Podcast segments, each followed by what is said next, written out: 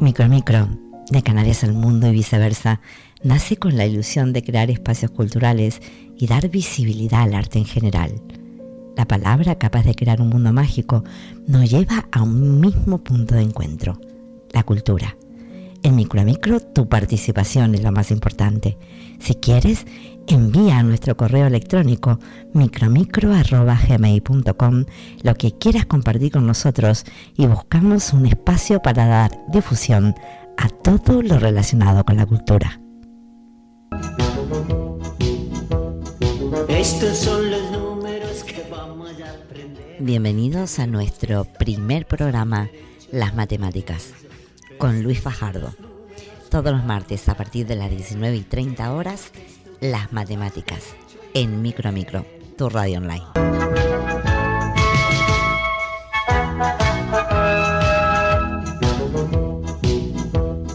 Estos son los números que vamos a aprender. Tenemos que estudiarlos al derecho y al revés. Estos son los Las matemáticas con Luis Fajardo en Micromicro, tu radio online. El uno es como un palito, el dos es como un patito, el tres la E al revés, el cuatro la silla es, el cinco la boca del sapo, el seis la cola del gato, el siete qué raro es. El ocho los lentes de Andrés, casi me olvido del nueve y del diez. ¡Mamma mía! ¡Qué difícil es! Matemáticas en la medicina. Luis Fajardo. Decía René Descartes en el siglo XVII, la matemática es la ciencia del orden y la medida, de bellas cadenas de razonamiento, todas sencillas y fáciles. El médico mexicano Víctor Hugo Olmedo tiene un interesante trabajo publicado en 2012 en el que incide en la importancia que tienen las habilidades matemáticas en el ámbito médico. Plantea la necesidad de que los médicos tengan la capacidad para procesar, interpretar, comunicar y actuar con base en aspectos numéricos para tomar decisiones efectivas en salud. La relación entre la medicina y las matemáticas ha variado a través del tiempo, con periodos con vínculos casi inexistentes, hasta la actualidad, en que no se puede concebir la investigación y el ejercicio de la medicina sin un conocimiento de las matemáticas. Gracias a sus contribuciones se han logrado conocer mejor los factores de riesgo y el comportamiento de las distintas enfermedades. Hay matemáticos que han hecho valiosas aportaciones a la medicina. Destacan entre ellos Gauss, Bayes, Cox y Pearson, cuyos nombres ya forman parte del lenguaje médico que se usa en la práctica médica cotidiana. La aplicación más visible de las matemáticas en la medicina es la bioestadística y permítanme que hable del profesor Pedro Saavedra, que da clase de bioestadística en la Facultad de Medicina de la Universidad de Las Palmas de Gran Canaria. Pedro Saavedra hace un trabajo extraordinario con sus alumnos, futuros médicos. Sin duda, un gran trabajo. Gracias, Pedro. Continúa afirmando el médico mexicano Víctor Hugo Olmedo, los médicos y los interesados en las disciplinas biomédicas deberíamos estar mejor capacitados en el estudio y la práctica de las matemáticas, porque con frecuencia nos enfrentamos a serias dificultades, no solo para llevar a cabo nuestra investigación, sino para poder interpretar adecuadamente la bibliografía médica. Los médicos tienen generalmente un déficit en la interpretación de las pruebas estadísticas y las probabilidades condicionadas. José Gabriel Ávila Rivera, en un interesante trabajo, Las matemáticas en la medicina, de 2014, afirma, Independientemente de la bioquímica, la fisiología, la genética, la farmacología y sobre todo la estadística, se exige una demanda bastante rigurosa de cálculos. Se trata de evitar cursar la carrera de medicina manejando deficientemente el área de conocimiento matemático. El reloj que poseo en la mano me sirve para medir la frecuencia cardíaca, respiratoria y el pulso, pero jamás para calcular el tiempo que durará mi atención a un paciente, aunque incurro efectivamente en errores que se me hace muy difícil corregir. Y continúa diciendo Ávila Rivera, Me declaro culpable de no medir y pesar a todos mis pacientes, acto que indudablemente se lleva a cabo en cualquier clínica, aunque tengo en mi consulta una báscula con su correspondiente estadímetro. De ahí no solamente podría obtener el índice de masa corporal, que es el peso en kilogramos, entre el cuadrado de la estatura, que es un indicador no solamente importante y que mide el sobrepeso y la obesidad, sino que también es determinante para marcar el riesgo cardiovascular. Los médicos manejamos muchos números cuando tomamos la presión, medimos las llamadas constantes vitales, como temperatura, respiración, tensión arterial y pulso, que aunque tienden a ser relativamente estables dentro de ciertos parámetros, nunca son constantes en el estricto sentido de la palabra, pues pueden tener variaciones que dependen de una infinidad de condiciones, de una infinidad de variables. Entonces, al analizarlos, debemos interpretar matemáticamente los datos recogidos. Es peligroso aventurarse calculando las posibilidades de solucionar un problema de salud en un tiempo determinado o incluso predecir cuánto tiempo de vida puede tener una persona en casos de enfermedades terminales. Las matemáticas nos proporcionan, como puede verse, una herramienta fundamental en nuestro trabajo como médicos. No hace mucho tiempo se pensaba que la enfermedad dependía de un solo factor, pero hoy sabemos que todas las patologías son multifactoriales y por lo tanto es necesario estimar un gran número de variables y para ello se han elaborado modelos matemáticos que nos permitirán evaluar los riesgos. Como vemos, la distancia entre la matemática y la medicina se ha ido estrechando con el tiempo y llegará un momento en el que esa distancia no exista. Estando yo en quinto de matemáticas en la especialidad de estadística y investigación operativa en la Facultad de Matemáticas de La Laguna, en la asignatura Tratamiento de Datos hicimos un trabajo realmente curioso. Analizamos pacientes de un hospital con 54 variables en cuanto a enfermedades. Entre esas 54 variables había enfermedades como eh, hipertensión, cardiopatías, diabetes y situaciones distintas como menopausia, consanguinidad, etc. Estudiábamos también distintos grados en consumo de café, de tabaco, de alcohol y en grado cero, medio y máximo. Aprendimos conceptos totalmente desconocidos para nosotros en cuanto a enfermedades, me refiero para nosotros matemáticos. Una vez realizados los correspondientes estudios, podíamos extraer importantes resultados desde el punto de vista médico. Por ejemplo, recuerdo algunos casos que nos llamaron poderosamente la atención. El de un hombre entre 40 y 50 años, fumador compulsivo desde los 14 años, consumidor de café y con una cardiopatía seria. ¿Qué probabilidad tiene esta persona de contraer tal o cual enfermedad? o el de una mujer hipertensa de 35 años que ha utilizado anticonceptivos durante los tres últimos años, con antecedentes familiares con cáncer. ¿De qué forma puede afectar a su hijo en el caso de que se quedara embarazada en un futuro próximo? Estos casos para nosotros eran absolutamente curiosos. Clara Grima, profesora titular del Departamento de Matemática Aplicada de la Universidad de Sevilla, y Enrique Borja, han querido reflejar la relación entre matemáticas y medicina en un extraordinario trabajo, Las matemáticas vigilan tu salud, manual que nos muestra dicha relación.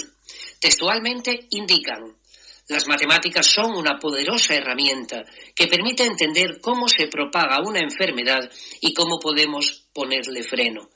Sus modelos nos conducen a conclusiones indiscutibles acerca del desarrollo de las enfermedades infecciosas y de la importancia de la vacunación.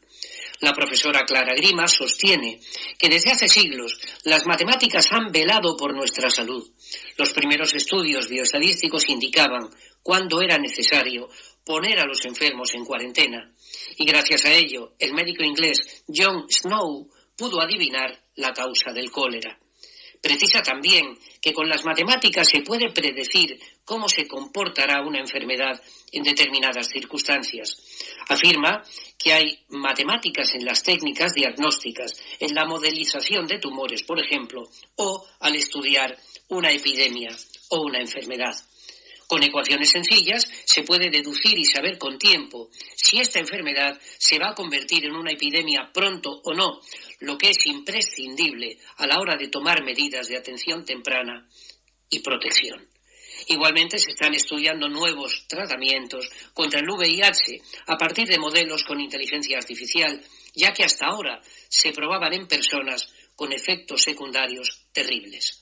Señala la profesora Grima que gracias a las matemáticas se puede simular el éxito del trasplante de hígado en función de los parámetros del paciente susceptible a recibir este órgano. Día a día estamos viendo cómo se hacen realidad las palabras de la profesora Clara Grima. Las matemáticas son las protagonistas de la información que recibimos sobre la evolución de la pandemia que nos está asolando debido al COVID-19 al coronavirus y que nos hablan de tasas de incidencia, de ingresos hospitalarios, de ingresos en las UCIs, de pacientes dados de alta y de fallecidos. Ya hemos aprendido a interpretar curvas y tendencias, incluso el concepto de doblar la curva forma ya parte de nuestro lenguaje coloquial. Y si profundizamos un poco en la información, comprobamos cómo los matemáticos ponen su grano de arena en esta lucha a muerte contra el virus, aportando modelos matemáticos capaces de predecir las tasas de diseminación o de mortalidad. Quisiera terminar esta reflexión sobre la relación entre matemáticas y medicina comentando un último trabajo de investigación. La Sociedad Andaluza de Medicina Intensiva editó un libro realizando un capítulo sobre fórmulas matemáticas en medicina intensiva. El doctor Juan Fajardo, especialista en medicina intensiva y coronel médico, fue el encargado de hacer este capítulo. En su introducción, el doctor Fajardo cita, el cálculo matemático consiste en una aplicación de unas instrucciones preestablecidas a unos datos formalizados previamente conocidos con el objetivo de averiguar las consecuencias que se derivan de ellos. Cuando la medicina empezó a aplicar los cálculos matemáticos, sin dejar de ser un arte, se convirtió en una ciencia. Esto es especialmente importante para la medicina intensiva, en la que más que en otras especialidades buscamos una explicación matemática a los hallazgos fisiológicos para predecir qué cambios ocurrirán en función de la alteración de las variables que componen nuestras fórmulas y así tomar decisiones clínicas. Sin estos cálculos, sin estas fórmulas, habría sido imposible llegar a los conocimientos actuales en hemodinámica, en mecánica ventilatoria o en consumo y aporte energético, entre otros. Hasta épocas recientes, los intensivistas tenían que hacer los cálculos a base de papel, bolígrafo y tiempo. Afortunadamente hoy los cálculos los hacen las máquinas. Y continúa el doctor Fajardo. En este capítulo, Fórmulas Matemáticas en Medicina Intensiva, Queremos descomponer y desgranar estas fórmulas, las que la tecnología nos facilita ya resueltas. Gracias a ellas podemos revisar los conceptos fisiológicos sobre los que basábamos nuestra actitud terapéutica para generar nuevas hipótesis y modelos matemáticos. Los intensivistas podemos llegar a ser agresivos en nuestras intervenciones. A menudo pretendemos normalizar la fisiología del paciente, pero afortunadamente podemos contar con estas fórmulas. Con ellas hemos comprobado que no siempre hay que buscar la normalidad fisiológica, teórica, ya que podemos agravar aún más el efecto de la agresión. Tras poner unos ejemplos técnicos, el doctor Fajardo dedica el capítulo a los médicos que no se conforman con que les digan que tal aparato dice cuánto es el gasto cardíaco o cuánto mide cualquier otro parámetro hemodinámico, ventilatorio o metabólico, a los que quieren saber por qué y cómo son las cosas para entender y participar en los procesos de tomas de decisiones. También pretende el doctor Fajardo rendir un homenaje a quienes les precedieron, a nuestros compañeros médicos que sin disponer de los medios de monitorización que disfrutamos hoy, a quienes supieron sacar adelante a sus pacientes y dejarnos un legado lleno de ciencia y arte a base de papel, bolígrafo y tiempo. Permítanme decir que me siento absolutamente orgulloso del trabajo del doctor Juan Fajardo.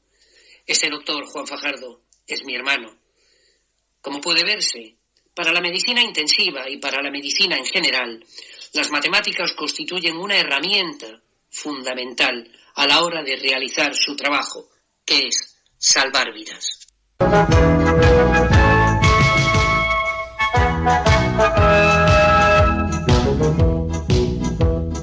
Estos son los números que vamos a aprender. Tenemos que estudiarlos al derecho y al revés. Estos son los números Las matemáticas con Luis Fajardo en Micromicro, tu radio online. El uno es como un palito, el dos es como un patito, el tres la E al revés. El cuatro la silla es, el cinco la boca del sapo, el seis la cola del gato, el siete qué raro es. El ocho los lentes de Andrés, casi me olvido del nueve y del diez. ¡Oh, mamma mía! ¡Qué difícil es!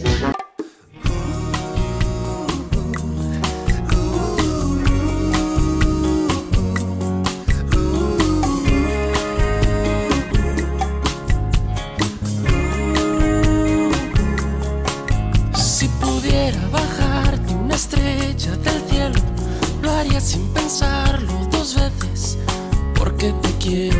ay, y hasta un lucero.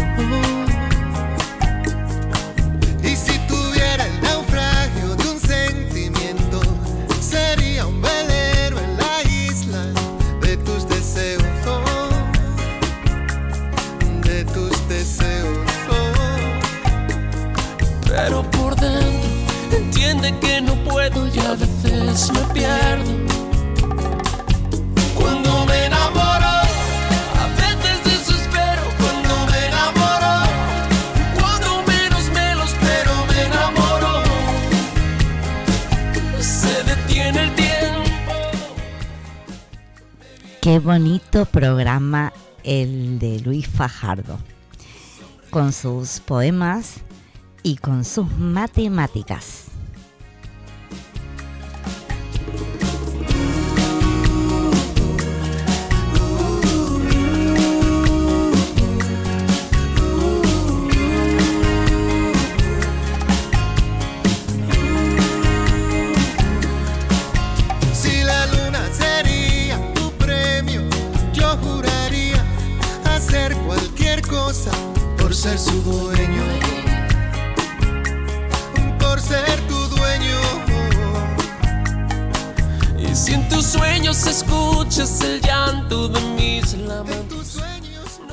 Queremos darle las gracias por su colaboración en Micro a Micro.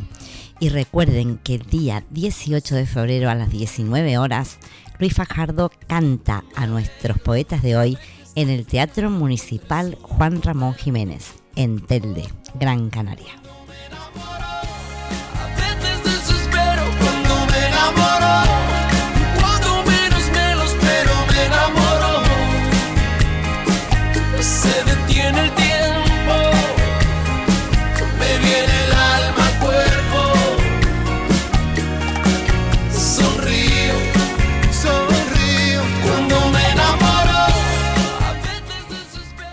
Yo también sonrío cuando me enamoro y espero que tú también lo hagas.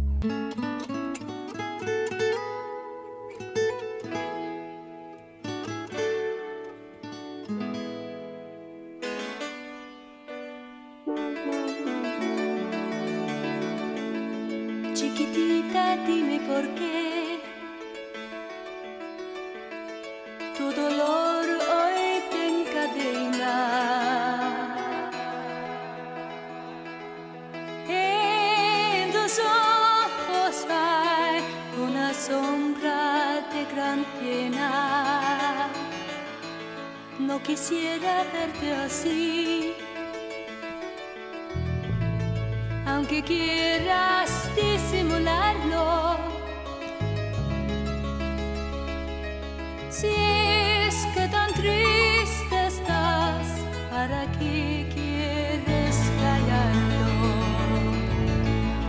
Chiquitita, dímelo tú. En mi hombro aquí llorando.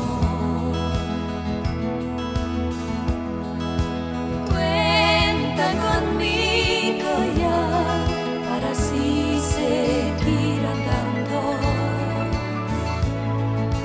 segura te conocí. Y ahora tú a la que tratas. Déjamela arreglar, yo la quiero ver curada. Chiquitita, sabes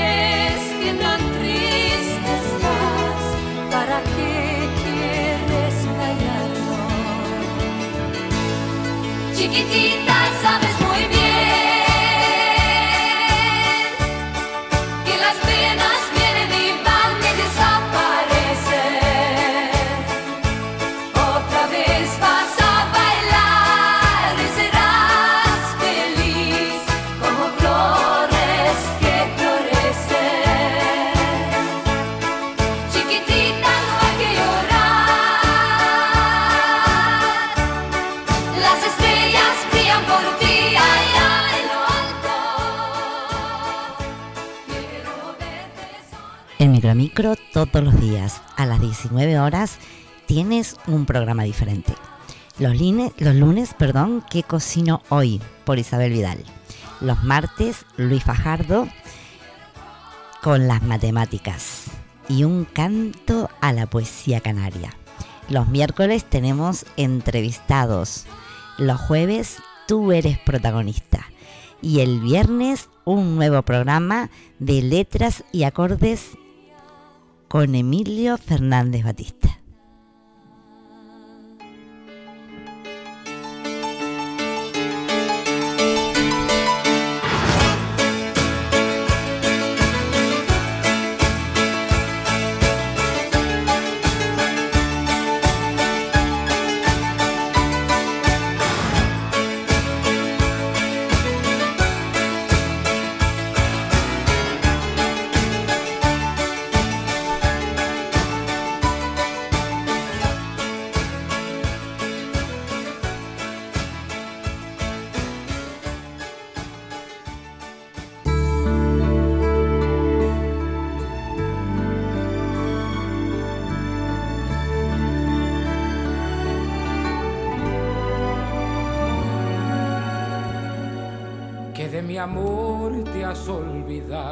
Que ya no estás más a mi lado y que por fin te sientes libre les dices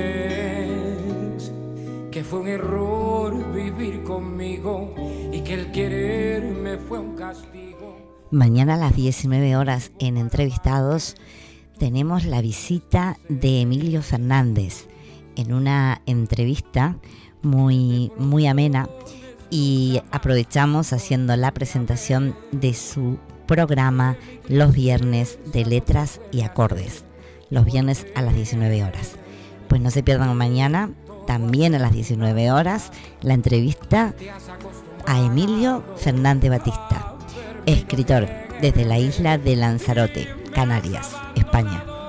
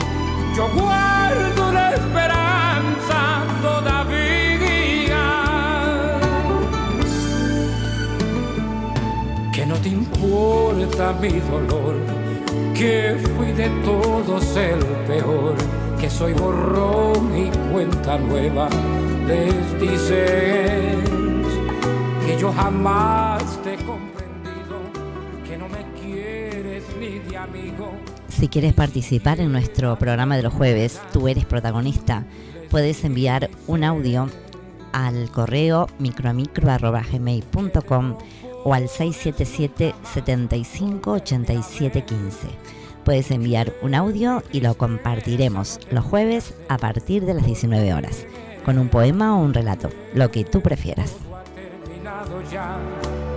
que te has acostumbrado a verme no quererme y me has abandonado.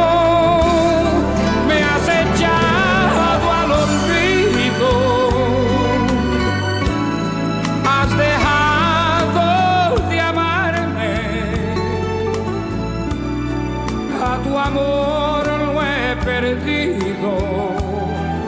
¿Y cómo voy a hacer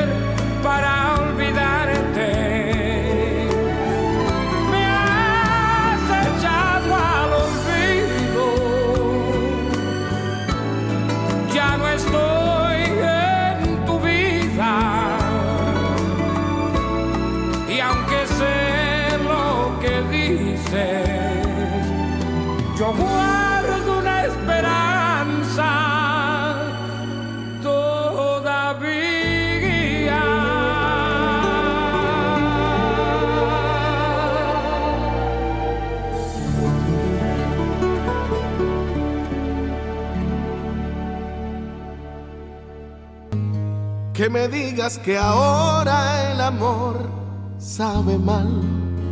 Que me digas que el sol va a dejar de alumbrar. Es querer renunciar a los sueños de ayer. A partir de las 19 horas en Micro a Micro, de lunes a viernes, te regalamos una hora mágica, como la de esta tarde.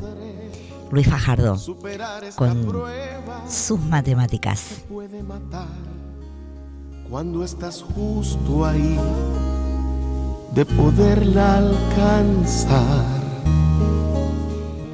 Y también Luis Fajardo con un canto a la poesía canaria. Hoy nos ha deleitado con su voz, con su música y con sus conocimientos. Así que volvemos a darle las gracias a Luis Fajardo por esta hora mágica en Micro a Micro. que el amor se nos fue de la piel. Es mentira que los besos no saben a miel. Es mentira que mi cuerpo te envía. Que la magia termina. Me sabe a mentira. Mentira que lo bueno algún día se acaba es que el adiós es volver a nacer, es mentira. En Micromicro no nos despedimos, porque siempre digo que todo cambia, todo se transforma y que todo continúa. Y Micromicro tiene 24 horas de muy buena música. Y tú y yo nos encontramos en cualquier momento.